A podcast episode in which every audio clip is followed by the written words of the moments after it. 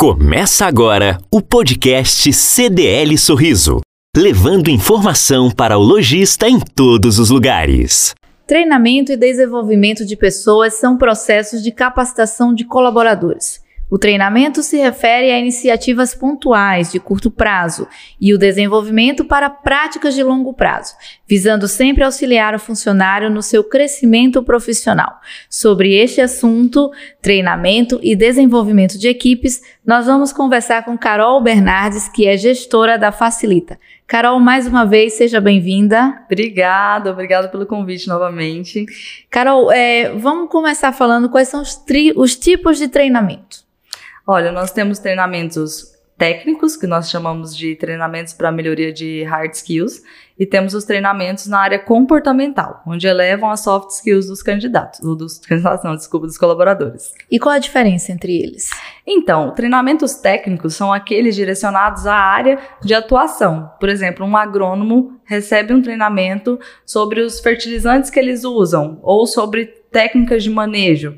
E isso são treinamentos técnicos. O pessoal da limpeza que recebe um treinamento de como manusear um produto, ou uma camareira de como organizar uma cama, ou o pessoal de vendas que ensina técnicas de vendas. Isso são treinamentos técnicos.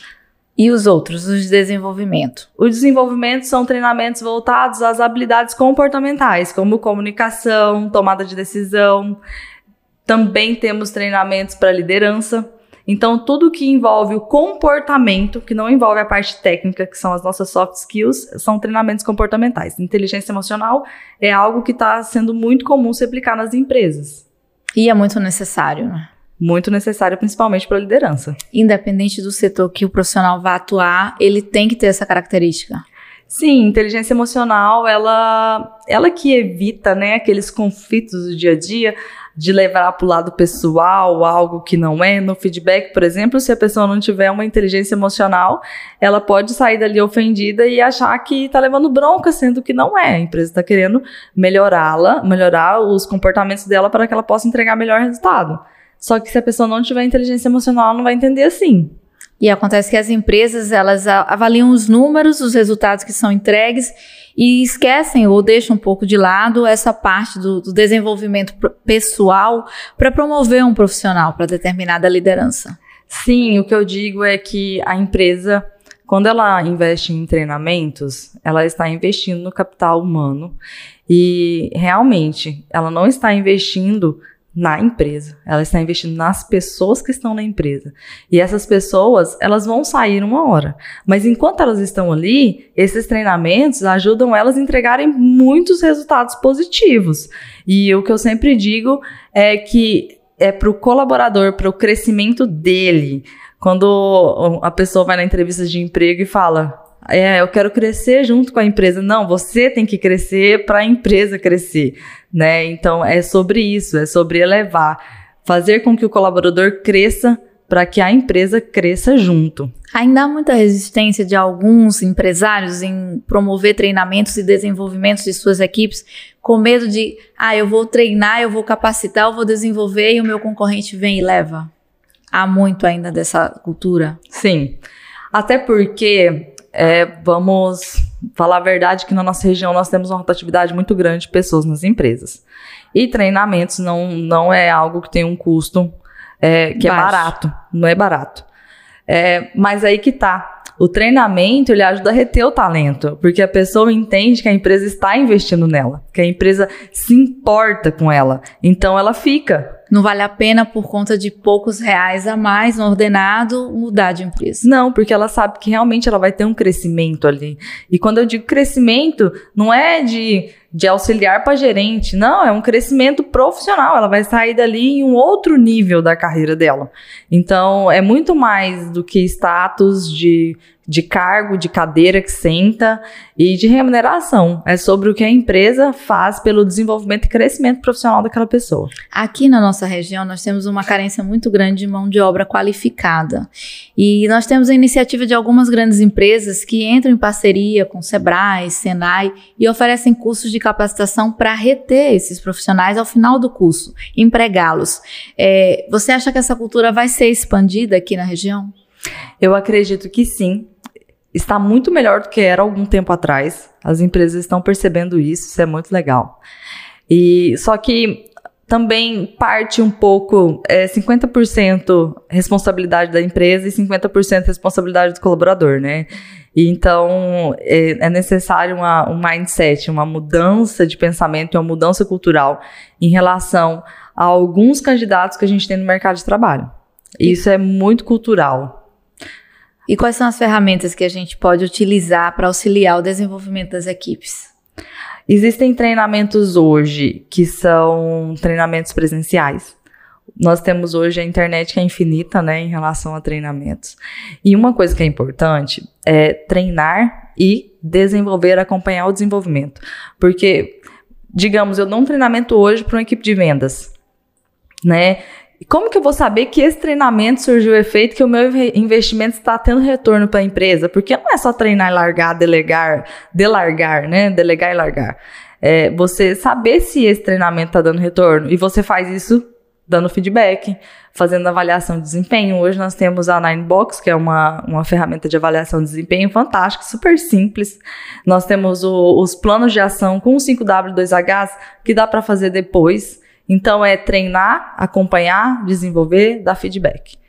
Precisa todos esses passos para que surja um efeito positivo. E quem são os envolvidos nesse processo aí de treinamento?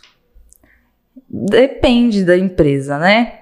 É, geralmente, a empresa que tem um RH estruturado ele é responsável por, por esse processo de treinamento e desenvolvimento. As empresas que não, geralmente o gerente, né, ou o próprio dono da empresa, o líder do setor, mas geralmente o RH que é responsável. E quando a gente trata de empresas grandes que têm matriz e filiais, como é que fica esse, essa relação de treinamento e desenvolvimento? Então, as empresas grandes elas já têm um RH estruturado, né, que direciona isso a cada filial. E aí fica mais fácil. Eu diria que a grande dificuldade é para as empresas pequenas, o, o, pequeno comerciante, o pequeno lojista, aquele prestador de serviço que começou pequeno e agora tem 10 colaboradores e precisa desenvolvê-lo. E assim, o custo de RH hoje talvez não caberia dentro da realidade, né? Hoje existe a terceirização do setor de RH terceirização desses serviços de treinamento e desenvolvimento, de implantação.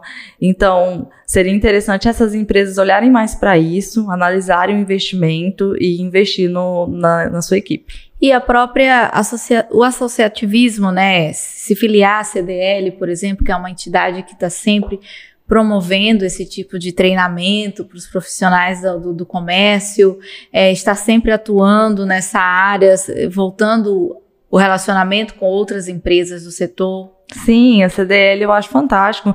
Antes da pandemia, né, a gente já teve palestras lá no, no centro de eventos com grandes nomes aí do, do mercado, em que lotava aquela, aquelas arquibancadas lá, né, aquelas salas é, de comerciantes e colaboradores. A CDL, ela tem, ela oferece isso pro para os comerciantes, né? A possibilidade de treinamentos, de desenvolver equipe, sendo associado com baixo custo. E no caso do profissional que ele quer se desenvolver, ele pode, por iniciativa própria, fazer um plano de desenvolvimento individual? Sim, inclusive é um serviço que a gente oferece na Facilita, o PDI. É, é um plano de desenvolvimento individual, onde se traça um plano de ação para que ele consiga evoluir dentro da carreira dele. Esse PDI ele pode ser tratado a curto, médio e longo prazo, depende do objetivo. E aí, é, quais são as características que vocês pegam desse profissional para fazer esse plano? Primeira coisa é fazer uma análise de perfil comportamental para ver como ele está agora e como ele gostaria e como ele deveria estar quando chegar lá no objetivo dele. Então a gente avalia todas as competências comportamentais, faz o alinhamento da expectativa com a necessidade, o que ele precisa fazer para chegar lá. E aí existe um, um, acompanhamento, porque é difícil desenvolver sozinho, né? Com certeza. É, então é importante contratar um, um profissional para direcionar o que ele precisa fazer, acompanhar, dar feedback, né? É mesmo pegar na mão e ajudar a chegar lá. Ok, nós conversamos com a Carol Bernardes, gestora da Facilita. Carol, muito obrigada. Nós vamos voltar várias vezes porque nós temos muito assunto nessa área humana, né? Eu acho, inclusive, esse assunto de treinamento e desenvolvimento ainda há muito que se falar.